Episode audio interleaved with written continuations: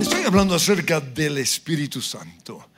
Y hoy quiero hablar acerca de la vida en el Espíritu. Dice al respecto Gálatas 5:16, anden en el Espíritu. Y así jamás satisfarán los malos deseos de la carne, porque la carne desea lo que es contrario al Espíritu, y el Espíritu lo que es contrario a la carne. Ambos se oponen mutuamente para que no hagan lo que quisieran. Viviendo en el, en el Espíritu es todo lo contrario a vivir en la carne. Y aquí Pablo no les está hablando a los mundanos, no, nos está hablando a nosotros los cristianos. Porque aunque nacimos de nuevo, nuestra carne sigue siendo egoísta. Nuestra carne solo busca su felicidad. Nuestra carne quiere sentirse bien. Nuestra carne no quiere sufrir. Nuestra carne exige que se haga justicia. Nuestra carne no quiere perdonar. Nuestra carne más bien quiere desquitarse del que le hizo daño, quiere vengarse. Nuestra carne no quiere morir a sus derechos. Estuve eh, en Brasil hace un tiempo y, y me pagaron eh, el lugar en donde estuve, la, eh, la silla en el avión en, en la primera fila. Esa es la mejor, porque uno puede doblar las rodillas y, y, no tiene alguien a su lado estorbándole. Pero cuando entré me dijeron, le cambiamos la silla a la silla 17. Mi carne no quiere hacerse en esa silla. Ahora me echaron ahí un cuento de que es que había un señor en una silla de ruedas y que por eso le pusimos ahí. Dijo, eso es lo mismo, en la misma distancia. Le dije, no, tengo que esperar a que se bajen 99 personas antes que yo y puedo perder la conexión. Sin embargo, tengo que vivir en el Espíritu, entonces le di mi puesto. Pero mi carne no quería. ¿Por qué? Porque nuestra carne no quiere morir a sus derechos. Nuestra carne quiere siempre tener la razón. Nuestra carne no quiere perder en el juego, siempre quiere ganar. En Romanos 8:5 dice, los que están dominados por la carne, por la naturaleza pecaminosa, piensan en las cosas pecaminosas, pero los que son controlados por el Espíritu Santo piensan en las cosas que agradan al Espíritu. Y para eso, así como dice Gálatas 5:16, tenemos que andar o vivir en el Espíritu. Algunas traducciones dicen vivir en el Espíritu porque se trata de todos los días vivir en el Espíritu. Pero otras dicen andar en el Espíritu. Y yo lo veo que es como cada paso que damos tiene que ser un paso en el Espíritu Santo. Y unos versículos después mencionan las manifestaciones de un cristiano que decide más bien vivir en la carne. Dice, manifiestas son las obras de la carne, Gálatas 5:19, adulterio, lujuria, idolatría, enemistades, pleitos, iras, contiendas, divisiones, envidias, borracheras y cosas semejantes a estas. Y recuerden que le está hablando a los cristianos. Y luego él dice, en cuanto a esto, os advierto que los cristianos que practican tales cosas no heredarán el reino de los cielos. Pero luego menciona las evidencias de un cristiano que está viviendo en el Espíritu. Está en el versículo 22. Dice, en cambio, el fruto del Espíritu, la evidencia de un cristiano viviendo en el Espíritu y menciona nueve cosas.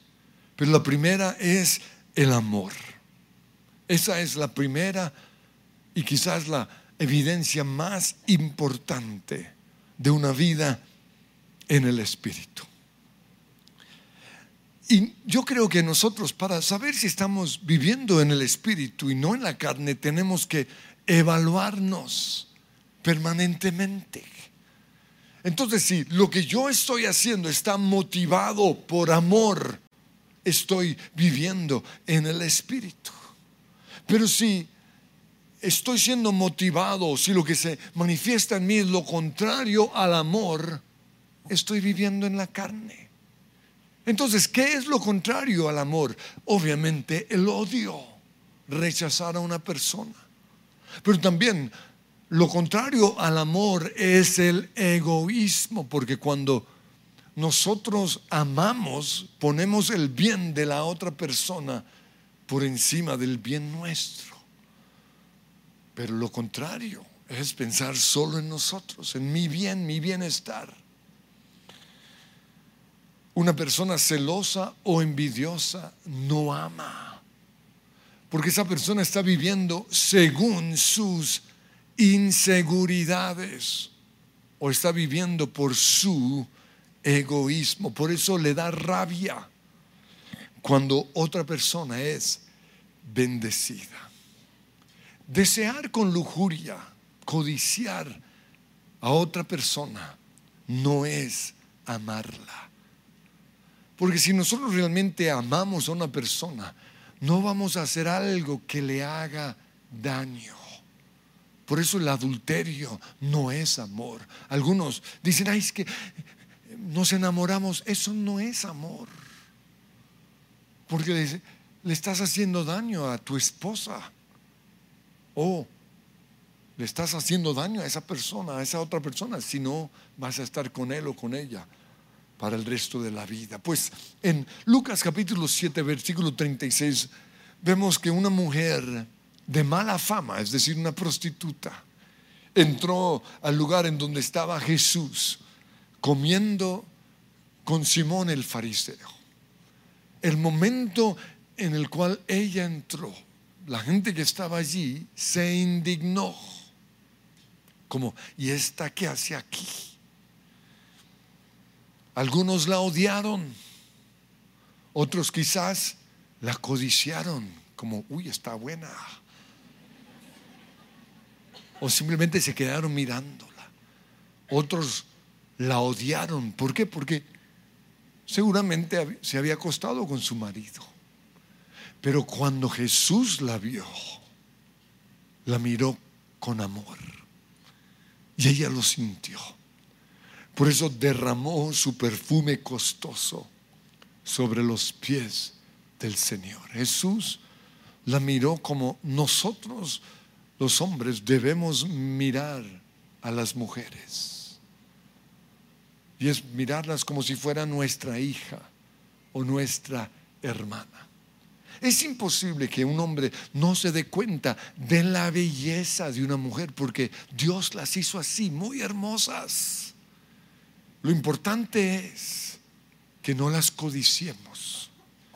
Lo importante es que cuando veamos su belleza, las veamos así como miraríamos a nuestra hija o a nuestra hermana. Así fue como Jesús las vio. Mire lo que 1 Timoteo 5.2 dice, trata a las niñas, a las jóvenes, como a tus propias hermanas con toda pureza.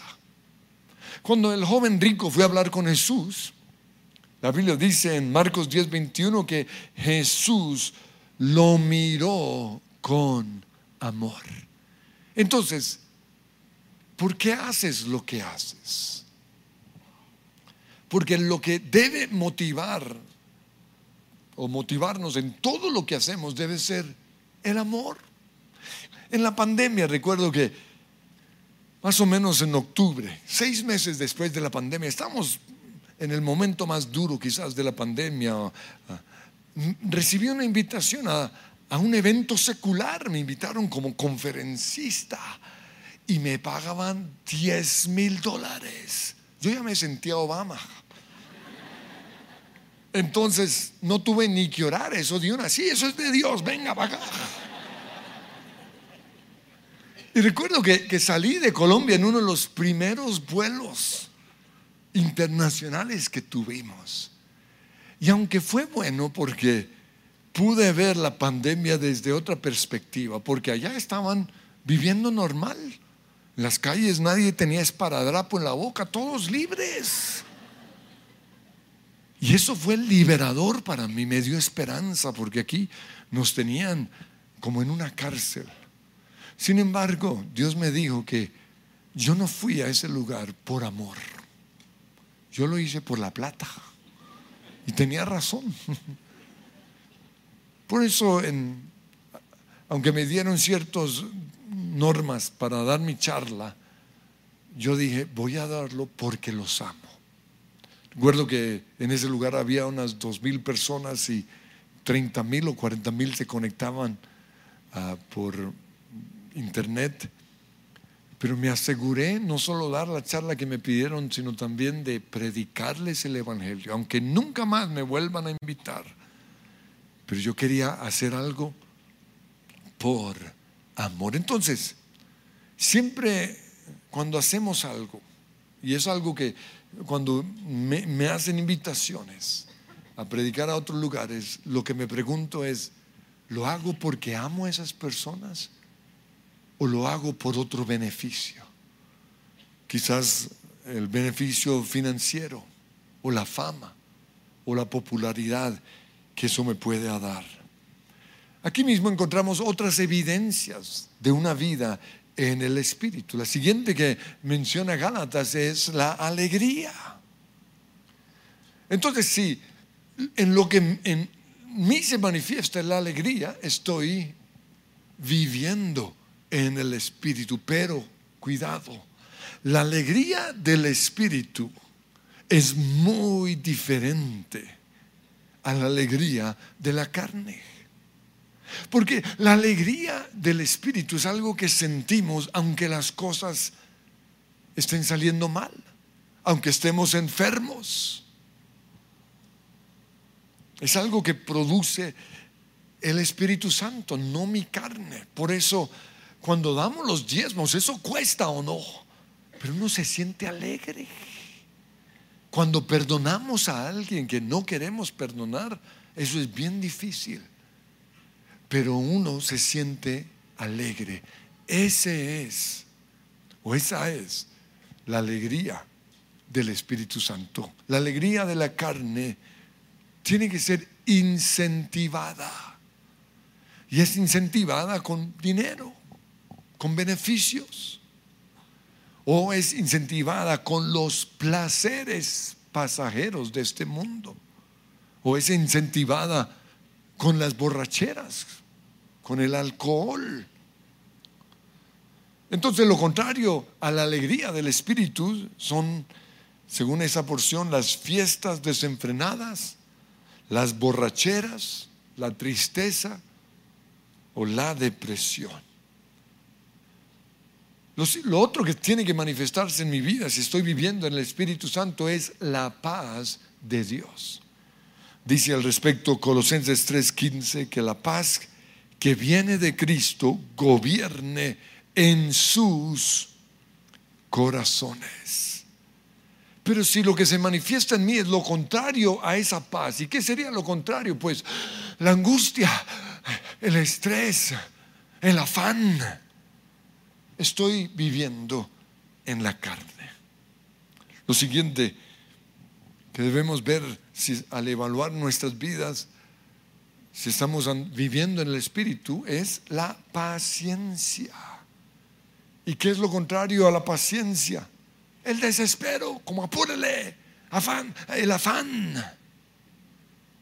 Si lo que se manifiesta en mí es la amabilidad otra traducción dice gentileza. En inglés dice kindness, como tengo aquí atrás, ¿sí ven? La amabilidad. Estoy viviendo en qué? En el Espíritu. Y un lugar para probar nuestra amabilidad es en las filas, en el supermercado. Éxito, Carulla, especialmente en esta época, ¿o no? Que son filas largas.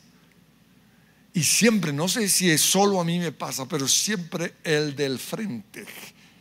O le da por terminar su mercado mientras está pagando y se va por la cebolla y los limones y uno como...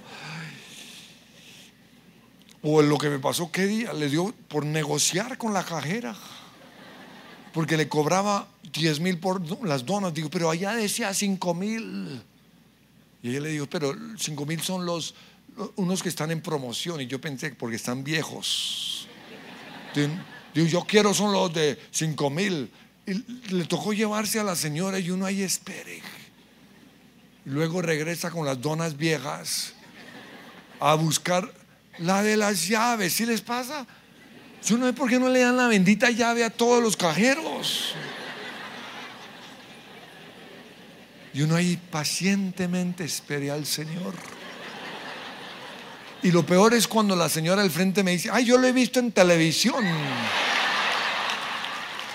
Ahí sí me toca como amabilidad. ¿Y qué es lo contrario a la amabilidad? La rudeza, la grosería, la antipatía. Si lo que se manifiesta en mí es la bondad, en inglés, goodness y, de todas estas, de todo el fruto del Espíritu, este es el más evidente en mi vida. No, yo, yo soy bueno y no puedo ser malo. Y aunque algunos me, me, me, me traten de o me insinúen que tengo que ser malo con ciertas personas, no puedo. ¿Por qué? Porque el Espíritu Santo está en mí. Y el Espíritu Santo es bueno. Pero hay gente mala Estoy hablando de cristianos mal pensados. Dicen algo como, hmm, ¿quién sabe qué es lo que quiere? Eso hay, a eso hay algo escondido. No, señora. El fruto del Espíritu es pensar que siempre lo bueno. Lo siguiente es la fidelidad. Una evidencia de un cristiano viviendo en el Espíritu es que no es traidor, no es infiel a su esposa, ni a su familia, ni a sus amigos.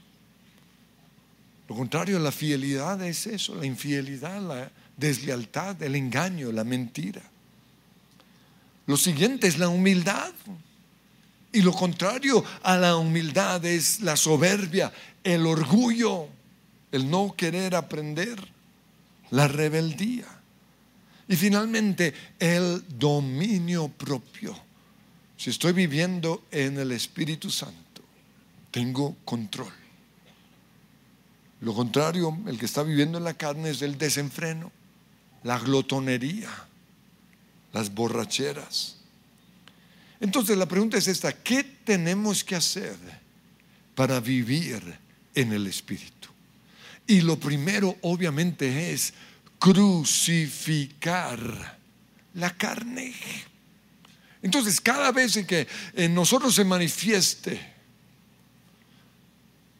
el fruto, algo de mi carne, yo tengo que clavarlo en esa cruz. Dice Romanos 8:13, si por medio del Espíritu dan muerte a los malos hábitos de la carne o del cuerpo, entonces vivirán. Y en Mateo 16, 24 Jesús dijo, si alguien quiere ser mi discípulo, tiene que negarse a sí mismo. Eso es crucificar la carne. Negar, negarse a lo que su carne quiere, pero además de eso tiene que tomar su cruz y seguirme. Por eso todas mis mañanas de oración, mi confesión es Gálatas capítulo 2, versículo 20. Incluso hasta lo canto. Con Cristo estoy juntamente crucificado. Y ya no vivo yo, ya no vive el egoísta de antes, ya no vive el infiel, ya no vive el, el que se enojaba con facilidad, ya no vive el impaciente, no. Ahora vive quién? Cristo en mí. Pero lo, lo siguiente que tenemos que hacer para vivir en el Espíritu es orar. Y como dice Tesalonicenses, orar sin cesar. Eso quiere decir que permanentemente tenemos que estar hablándole a Dios. Eso es orar sin cesar. Y tenemos que oír lo que Él nos está diciendo, porque cuando se manifieste nuestra carne, Él nos lo va a decir. Y ya que menciono lo de la oración, quiero recordarles que aunque estamos en vacaciones, eso no significa que no vamos a orar. Este es el tiempo en que más tenemos que orar. Lo que pasa es que la carne no quiere orar. La carne quiere dormir, comer buñuelos con natilla. ¿O no? Pero tenemos que orar. Por eso hemos elegido para martes y jueves de de estas cuatro semanas, no voy a decir las mejores oraciones, sino las oraciones con más vistas para que nos unamos a, esa, a, esa, a ese tiempo, a las seis de la mañana. Esta semana yo lo hice y aunque el que oraba era yo mismo, yo fui bendecido. Incluso le dije a Juan, que era el otro que oraba, le dije, Usted oró el jueves, me dijo, qué cosa tan impresionante. No parecíamos nosotros, parecía el Espíritu Santo. Y le dije, sí, así es. Fue una cosa tremenda. Creo que, que fue orando en contra de los demonios o algo así, tremendo. Orar sin cesar. La siguiente es silenciar las otras voces. Porque hay voces que nos llevan a vivir en la carne. Tenemos que silenciar en primer lugar la voz del mundo o de la gente que nos rodea. Dice Romanos 12:2, no se amolden al mundo actual, sino sean transformados mediante la renovación de su mente. Como dice la canción, cambia toda tu mente pero también la voz del enemigo. Y para esto tenemos que hablarle a esos demonios que nos quieren llevar a vivir en la carne y decirle, en el nombre de Jesús te callo. No vas a tentarme. Jesús lo hizo. Lo cayó con la palabra de Dios, escrito está. Dice Santiago 4:7, sométanse a Dios, resistan al diablo y él huirá de ustedes. Pero lo otro que tenemos que callar es la voz del celular. No me digas que estás hablando en el Espíritu Santo, que estás, perdón, viviendo en el Espíritu. Si cada tres, cuatro minutos tienes este aparato en tu mano, porque hoy es impresionante el vicio en el cual se convirtió el celular. Hay gente que ya no puede vivir sin esto se van de la, se les olvida cuando salen de la casa y se regresan. No se imaginan la, la bendición que es un día sin el celular. Se lo recomiendo. Por eso Pablo dice en 1 Corintios 6, 12, todo me es permitido, sí, me es permitido tener el celular, pero no dejaré que nada me domine. Hoy este aparato está dominando a casi todo el, la gente del mundo. Yo he visto gente caminando en las calles mirando el celular. Los podrían atropellar. Cuando yo veo esas películas de los años 60, 70, cuando, en donde todo el tiempo la, estaba la gente estaba fumando, ¿recuerdan? Yo digo, pero qué gente tan bruta. Si ellos supieran que eso los iba a matar, no harían eso.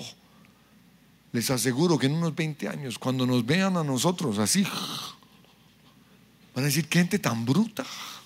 ¿Por qué? Porque esto está causando las enfermedades mentales de este tiempo. Si quieres vivir en el Espíritu, empieza a ayunar esto. Y vas a lograr tu libertad. Pero lo otro que tengo que callar es la voz de mi razonamiento. Porque todo el tiempo nosotros estamos razonando, pensando. Dice 2 Corintios 10, 4, usamos las armas poderosas de Dios, no las del mundo, para derribar las fortalezas del razonamiento humano y para destruir argumentos falsos. Tenemos que vencer esas dos cosas. Fortalezas mentales y argumentos. Callar esa voz.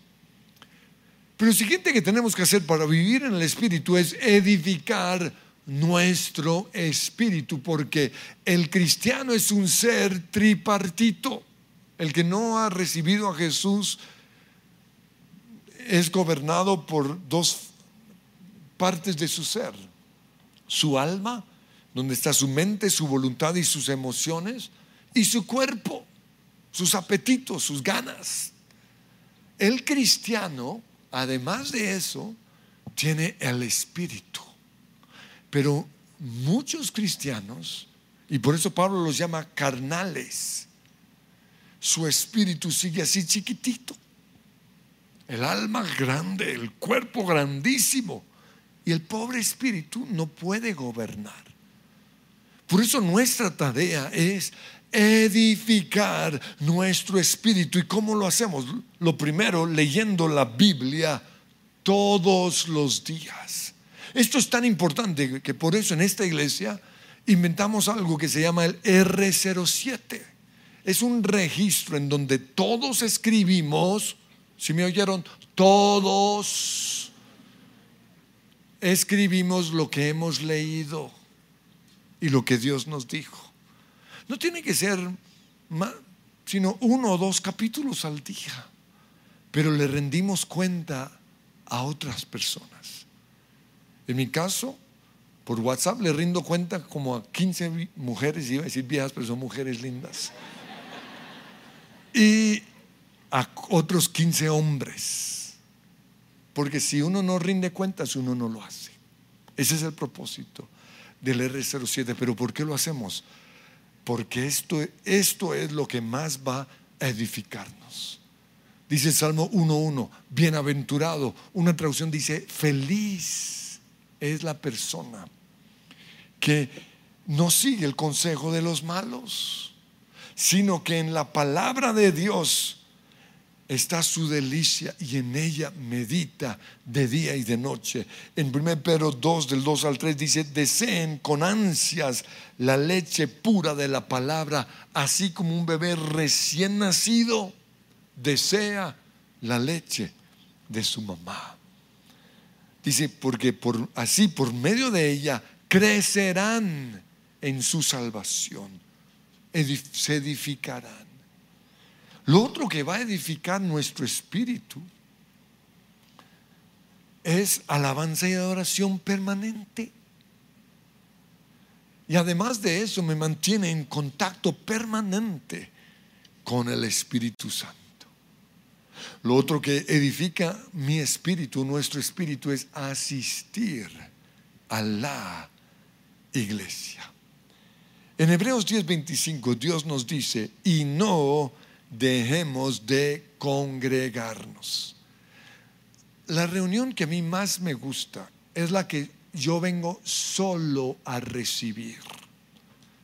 Porque como predico en diferentes lugares, ¿no? cuando predico en Suba, yo vengo aquí y recibo. Cuando predico en Campestre, vengo aquí y recibo. Cuando predico en Nogal o en Medellín, vengo aquí y recibo. Esa, esa, ese es, ese es el lugar en donde me estoy edificando. Dice, no dejemos de congregarnos como lo hacen algunos, sino animémonos unos a otros. Por ahí, algunos han aprendido mi ciclo. Entonces, ahorita los de Medellín pero también los del Nogal, los del Campestre y los de Ah, no, subo así, casi siempre estoy en vivo, pero de esos lugares, cuando saben que voy a salir más bien en pantalla, se quedan en su casa. Y dicen, es que lo veo por YouTube. No, Señor. ¿Por qué? Porque no es solo la prédica, es unirnos con la iglesia para alabar al Señor y como dice aquí, animémonos unos a otros. Hay de aquellos que no traen a sus hijos a la iglesia. Y aquí yo le doy gracias a, Dios por mi mamá, porque nunca faltamos a la iglesia. Pero la diferencia es que de todos los hijos de los misioneros, somos de los pocos que seguimos en los caminos del Señor. Hay de aquel papá que falta un solo domingo y que no lleve a sus hijos a la iglesia. Cuidado. Pero lo otro que edifica nuestro espíritu es orar en lenguas. Dice 1 Corintios 14, 4, el que habla en lenguas se edifica a sí mismo. Lo otro que tengo que hacer, en quinto lugar, para vivir en el espíritu es ayunar comida. ¿Saben cuál es el propósito del ayuno? Debilitar la carne. Porque el momento en el cual mi carne es debilitado, mi espíritu es fuerte y por eso somos muy sensibles a la voz de Dios.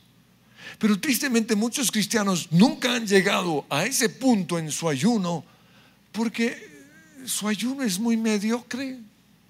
Su ayuno no sirve para nada han hecho tantas concesiones que ya no están ayunando. Por eso yo le doy gracias a Dios por el ayuno de Daniel, el ayuno de 21 días. Pero tristemente algunos no lo han entendido. Por eso lo quiero explicar rápidamente. En Daniel capítulo 10, versículo 2 dice, en aquella ocasión yo, Daniel, pasé tres semanas, 21 días, como si estuviera de luto. En todo ese tiempo no comí nada especial. Eso significa que vamos a comer, porque eso es lo bueno del ayuno de Daniel. Muy pocos en el mundo pueden irse como los monjes por allá a un monte y estar 40 días a solas con Dios. Casi nadie. Por eso el ayuno de Daniel es una bendición porque comemos lo necesario para tener la energía y seguir con nuestra vida normal. Pero ojo cómo es. No comí nada especial. 21 días sin comida o, o, con comida sin sabor. Nada que nos guste. Si te gusta, no estás ayunando. Entonces, para que lo entiendan, en mi caso, como desayuno cereal, mi ayuno sería cereal sin leche, solo agua, guacale. Pero eso es ayuno, sin azúcar. Pero es que no han ganas de comer, es que eso es ayunar. Es solo comer lo suficiente para tener la energía. O sea, no es como, uy, qué desayuno tan delicioso, no. Si mi ayuno es, o si mi desayuno son huevos, sería huevos sin yema, solo la clara y sin sal. Guácale. Arepas sin queso, sin mantequilla, sin sal. Así como el maná en el desierto. Ah, para que vean lo duro que era. Eso es ayunar. El almuerzo, ¿qué sería? Sopa, yeah, de verduras. Ah cebolla, tomate, ah, bueno, quién sabe, zanahoria, arveja, todo eso, sin carne, sin pollo, sin nada de, ni siquiera caldo de gallina maqui, nada. ¿Ya les quedó claro? Ese es el ayuno. No comí nada especial, no probé carne ni vino, ni usé ningún perfume. Por favor, usen perfume. Porque en un ayuno uno huele muy feo.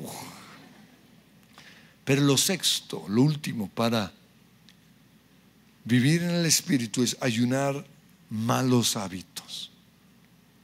No digo pecados, sino cosas que hacemos a veces nosotros que sin ser malas nos están haciendo daño. ¿Por qué? Porque nos están controlando. Por eso hablé del celular. No nos edifican.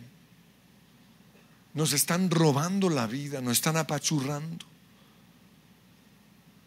Cuando prediqué un mensaje que puse como título un miércoles, una sola cosa te falta, entré en un ayuno de 21 días, tratando de buscar al Señor, ¿qué, qué, qué me haría falta a mí? Y mi ayuno fue de noticieros y de redes sociales, de los mejores ayunos que he tenido. ¿Por qué? Porque fui liberado de ese demonio, de esa opresión que hay sobre nuestra nación. Fueron los, unos, fueron 21 días de total paz, de una alegría impresionante, de un amor. Que por eso cuando cumplí los 21 días tomé la decisión de seguir un poquito con ese ayuno. Entonces, para estar enterado de lo que está pasando en el mundo, veo los titulares, pero no más, no me meto a escarbar. Y veo noticias internacionales. Si hay algo importante de Colombia, lo dirán y no han dicho nada. Entonces, nada ha pasado. Me liberé totalmente de dos cosas que le están haciendo mucho daño a nuestra nación. La revista Cambio, que le da palo a la otra, la revista Semana. ¿Para qué vamos a leer eso? Y hay muchos que son iguales. Eso es un verdadero ayuno.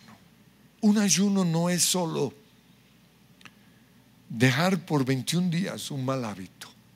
un ayuno, después de esos 21 días, uno mira qué fue lo que me estaba haciendo tanto daño y uno lo deja totalmente. Porque los otros ayunos, esa gente que ayuna y luego vuelve a su vida del pasado no es un ayuno de verdad. Esto es lo que nos va a ayudar a vivir en el Espíritu. Quiero que nos pongamos en pie. Y lo primero que quiero que analicemos es si estamos viviendo en el Espíritu. Y le vas a pedir al Señor, Señor, hoy te pido que me muestres si en lo que estoy haciendo, en mi forma de pensar, en mis acciones, en mis decisiones, es evidente el amor. Y van a pensar, o si es todo lo contrario el amor. Muéstrame si es evidente en mí la alegría, pero la alegría de tu Espíritu Santo. O si todo lo contrario en mí está es la tristeza, o necesito incentivar esa alegría. Muéstrame, Señor, si hay paz o si es todo lo contrario, angustia, estrés. Muéstrame si hay paciencia, amabilidad, bondad, fidelidad, humildad y dominio propio. Y Señor, a partir de hoy queremos, como tu palabra dice, vivir en el Espíritu. Por eso todos los días vamos a, en primer lugar, crucificar nuestra carne. Todo aquello que, que no ha permitido la evidencia de tu Espíritu Santo, del amor, de la paz, del gozo, lo voy a clavar en esa cruz hasta que logre la victoria. Quiero edificar mi espíritu con tu palabra. Quiero edificar mi espíritu viniendo a la iglesia, orando en lenguas. Quiero, Señor, entrar en un ayuno para lograr total victoria. Pero sobre todo, Señor, yo quiero que seas tú, Espíritu Santo, el que me esté guiando. Y dile esto. Espíritu confirma tu hijo soy del pecado y la muerte. Libre soy, ya no vivo en mis fuerzas, vive vives tú en mí, adoptado por tu gracia. Si les gustó este video, pueden suscribirse al canal de El lugar de su presencia en YouTube. De esa manera gozará de todos nuestros beneficios.